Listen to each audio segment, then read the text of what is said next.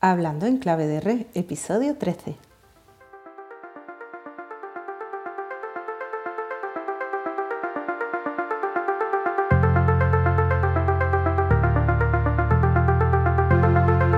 Bienvenidas al episodio 13 de Hablando en clave de re, un espacio propio nuestro para ti, para nosotras, donde hablar de lo nuestro, lo que nos interesa, nuestra sexualidad, nuestros cuerpos y nuestra vida, hablar de lo que no nos contaron y mucho más. Hablando en clave de re es hablar de reaprendernos, reconocernos, reconectarnos y respetarnos.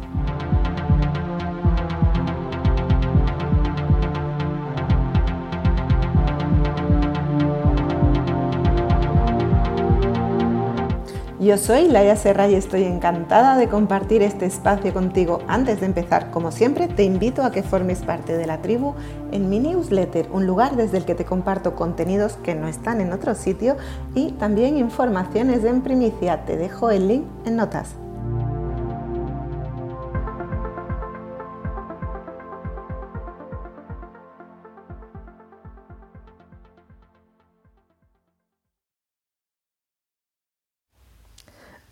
Hola, muy buenas. Ya estamos aquí una semana más para ir hablando de todos estos temas que, tanto me gustan. Espero que a ti te estén gustando también. Y hoy, como habrás podido ver en el título del programa, te voy a hablar de placeres permitidos y placeres prohibidos. Bueno, ¿qué, será lo primero que, que, se te pasa por la cabeza cuando digo esto? ¿no? Vamos a hablar de los placeres permitidos estos los conocemos. ¿Sabes? ¿Sabes qué placeres tienes permitidos en tu vida?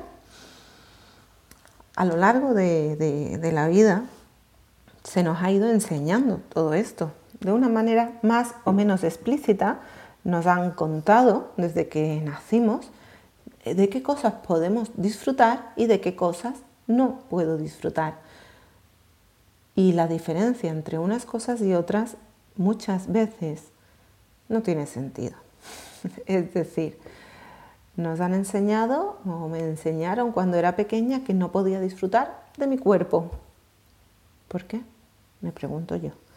No puedo disfrutar de mi cuerpo como yo quiera, pero después llega un momento en el que puedo disfrutar cuando es para darle placer a otra persona o puedo disfrutar porque me siento que otra persona disfruta mirándome o así, ¿no? Como una serie de, cosas incoherentes que, me, bueno, pues que me entran en la cabeza y que desde ahí poco a poco voy creando y voy construyendo una manera de estar en el mundo que a la larga puede fastidiar mucho, mucho la capacidad de disfrute.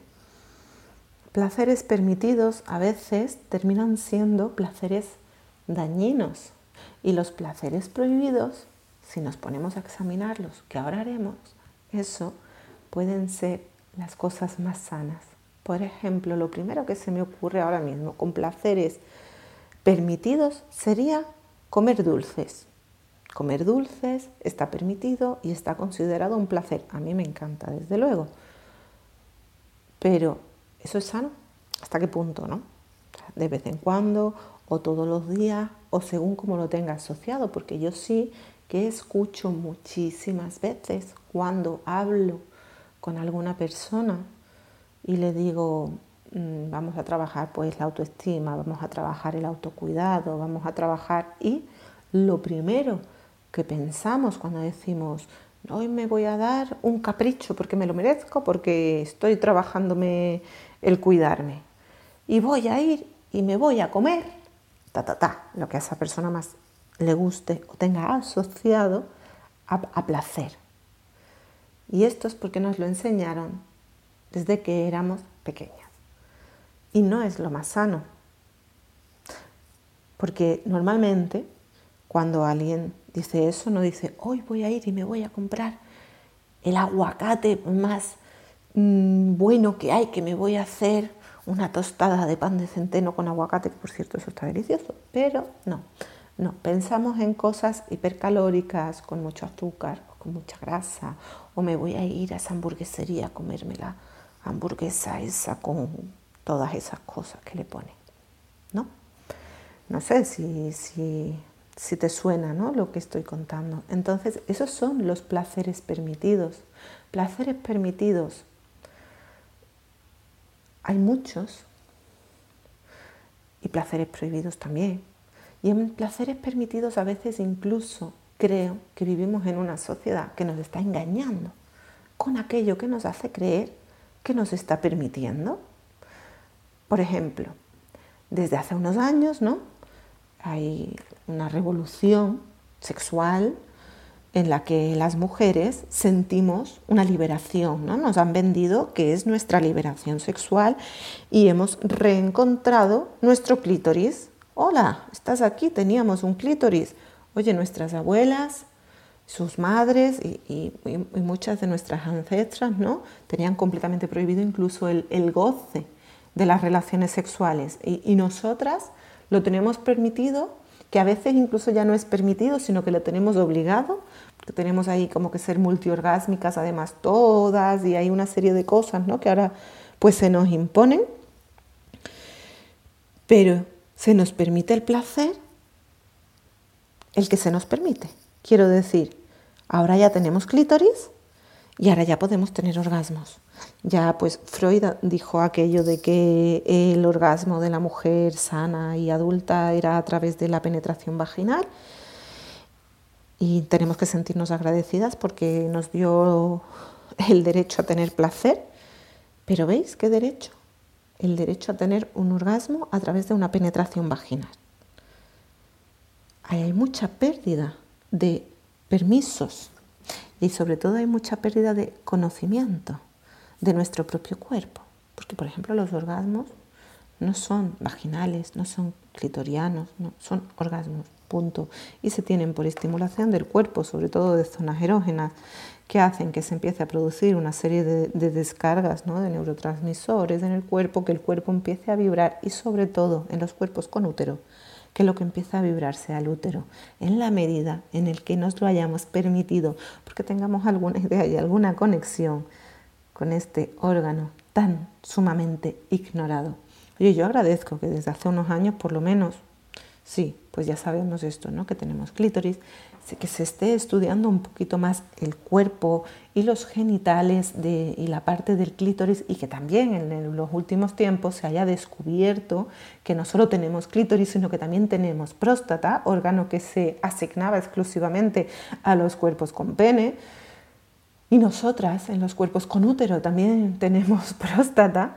Se está descubriendo, se está descubriendo el, el porqué de, las eyaculaciones en los cuerpos con útero, con vagina, las eyaculaciones femeninas, que hasta hace unos años eran otros placeres prohibidos, eran otras cosas que avergonzaban a las mujeres y que una mujer que no sabía lo que le pasaba a su cuerpo si alguna vez tenía un orgasmo acompañado de una eyaculación, se avergonzaba tanto porque se pensaba que se había hecho pipí encima que muy probablemente nunca más quisiera llegar a experimentar placer, puesto que ese placer la ponía en riesgo de volver a hacerse pipí encima, que no era pipí, ni mucho menos, sino que era líquido prostático de las glándulas que están en la próstata femenina.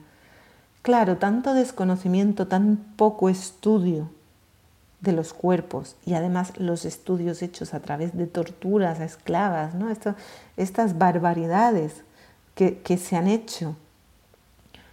Pues bueno, todo esto ha hecho que nuestros cuerpos, que nuestros úteros cada vez estén más asustados. No. Como nos dice Casilda Rodríguez siempre, eh, los, los úteros los tenemos rígidos.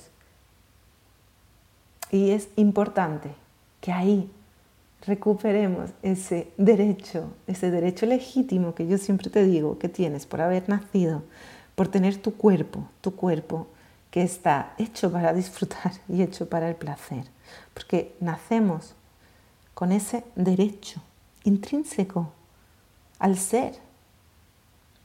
No te lo tiene que dar nadie, es tuyo, puedes disfrutar y tienes derecho a conocer tu cuerpo, a conocer tu instinto, a conocer tu mente, a conocerte a ti y a dedicarte a ti. Pero todavía muchas personas no se sienten legítimas de ese derecho. Y ese es uno de los grandes problemas. Todavía hay muchas personas que aunque mentalmente se saben poseedoras de ese derecho, puesto que nos lo cuentan, ¿no? Ya nos lo vamos contando, nos lo vamos creyendo porque lo escuchamos. Escuchamos esto de que me puedo masturbar, de que puedo tener orgasmos, de que mi cuerpo es mío, todo esto. Pero después, aunque yo soy capaz de decirlo en voz alta y de, por supuesto si mi amiga me dé cuenta que se masturba cualquier cosa voy a decir que está genial, pero a mí misma me lo voy a permitir, porque muchas veces cuando es para mí, cuando voy a aplicarme ese derecho del disfrute, ay, ay, me viene, como te he dicho otras veces, me viene la vergüenza, me vienen los tabúes y no lo hago y no me disfruto, porque todavía es un placer prohibido. Hay muchos más placeres prohibidos y de los que te hablo, como sabes, son de los del cuerpo con útero, los placeres prohibidos. Por ejemplo, el parir con gusto. Parir con gusto, ¿eso qué es? Pero si es que ni siquiera se habla de eso y cuando se habla, cuando yo hablo de esto, te miran las personas con una cara como diciendo, pero ¿qué te inventas? ¿No? Eh, como, ¿Eso cómo va a ser? Maternar con gusto entregarte con gusto a cuidar, hacerlo porque quieres hacerlo, porque quieres cuidar de tu criatura, dormir, llevar en brazos. Yo me acuerdo cuando mi niña era muy pequeñita y la llevaba en brazos y me decían, uy, qué ganas de que te duelan los brazos, uy, qué ganas, no sé qué, déjala, déjala, porque yo tengo que dejar si yo quiero y disfruto. Y es un placer para mí este contacto, igual que lo es para mi niña.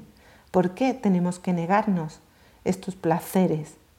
¿Por qué tenemos que separarnos de nuestras criaturas? ¿Por qué tenemos que sufrir en el parto? ¿Y por qué nos obligan a sufrir y sufrimos violencias obstétricas? Porque esos placeres todavía no están permitidos. Porque una mujer pariendo con un orgasmo avergonzaría a las personas que están atendiendo su parto? ¿Sabrían colocarse esas personas a su alrededor mientras esa mujer disfruta? Porque tenemos un problema en esta sociedad con el disfrute. Ver disfrutar a alguien de algo que no vale dinero. Eso es un problema en esta sociedad. Ver disfrutar a un bebé que toma el pecho y cuando crece un niño, una niña que sigue lactando en el pecho de su madre, en medio de la calle. Oh, eso hay que taparse. Pues no. Tenemos el derecho legítimo a disfrutar y nuestros hijos y nuestras hijas aprenderán esos placeres, el placer de disfrutar de lo que el cuerpo me da, si les enseñamos y les permitimos disfrutar. Porque el problema es que estamos repitiendo una y otra vez el no permitirnos disfrutarlo de lo natural. Poder disfrutar de beberte un vaso de agua. Qué tontería dices, Laia. Beberme un vaso de agua, eso, eso no lo considero yo dentro de los placeres. Es que satisfacer las necesidades, como ya hablaba ¿no? en, el, programa que dedicamos también a, a placer es satisfacer las necesidades y poder hablar de ello, poder hablar del disfrute. Eso hace que vayamos recuperando y permitiéndonos disfrutar de verdad. Y no sé qué, qué, placeres sigues teniendo prohibidos en tu vida, pero te propongo que te pares a pensarlo que te pares a decir, ¿y esto por qué no? ¿Por qué no lo puedo disfrutar? ¿Quién me lo ha prohibido? A lo mejor no encuentras quién con nombre, pero sí, la sociedad estará detrás. Analicemos. Estaré encantada si te apetece compartir conmigo estos placeres que detectes que todavía están prohibidos y que podamos hablarlo, que podamos crear un foro de discusión y de reclamar nuestros derechos todas juntas, nuestro derecho al placer, al placer de vivir, porque es nuestro derecho legítimo por haber nacido con nuestro cuerpo. Así que, por favor, por favor, escríbeme todos los placeres permitidos y prohibidos que se te ocurran. Ya está bien de no disfrutar aquello que está en nuestras manos. Hasta aquí la pincelada sobre placeres permitidos y placeres prohibidos que quería empezar a dar.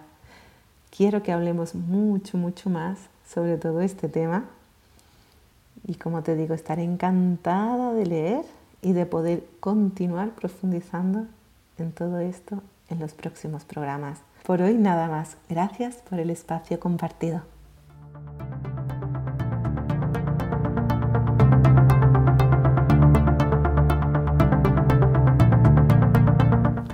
Te dejo, como siempre, los enlaces en las notas del programa y recuerda que puedes encontrarme en redes como Laia Serra en Instagram y en mi web layaserra.es.